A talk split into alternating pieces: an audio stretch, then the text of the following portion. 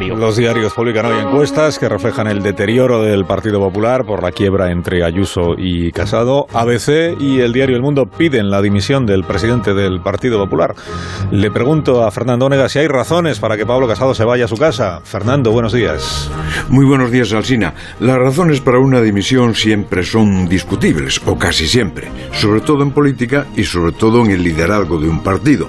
Hay razones a favor y en contra. A favor de la dimisión, que el enfrentamiento con Ayuso no se pudo gestionar peor y dañó gravemente al partido. Seguramente lo destrozó para mucho tiempo.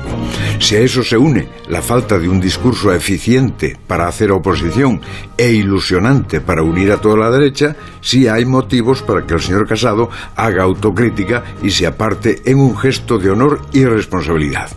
En contra de la dimisión, que no es seguro que la retirada arregle nada, y en cambio destroce el capital invertido en la construcción de su liderazgo, un capital que no se debiera destruir en tres días.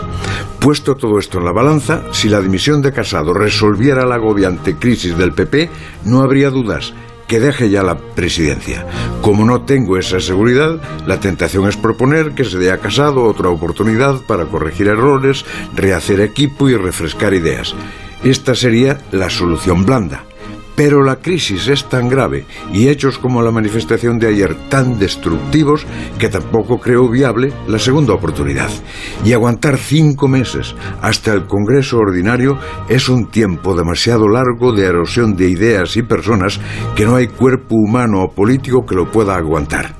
Todo conduce, querido Alsina, a una solución quirúrgica y si no hay rectificación tajante y mejora urgente, no habrá más remedio que estirpar.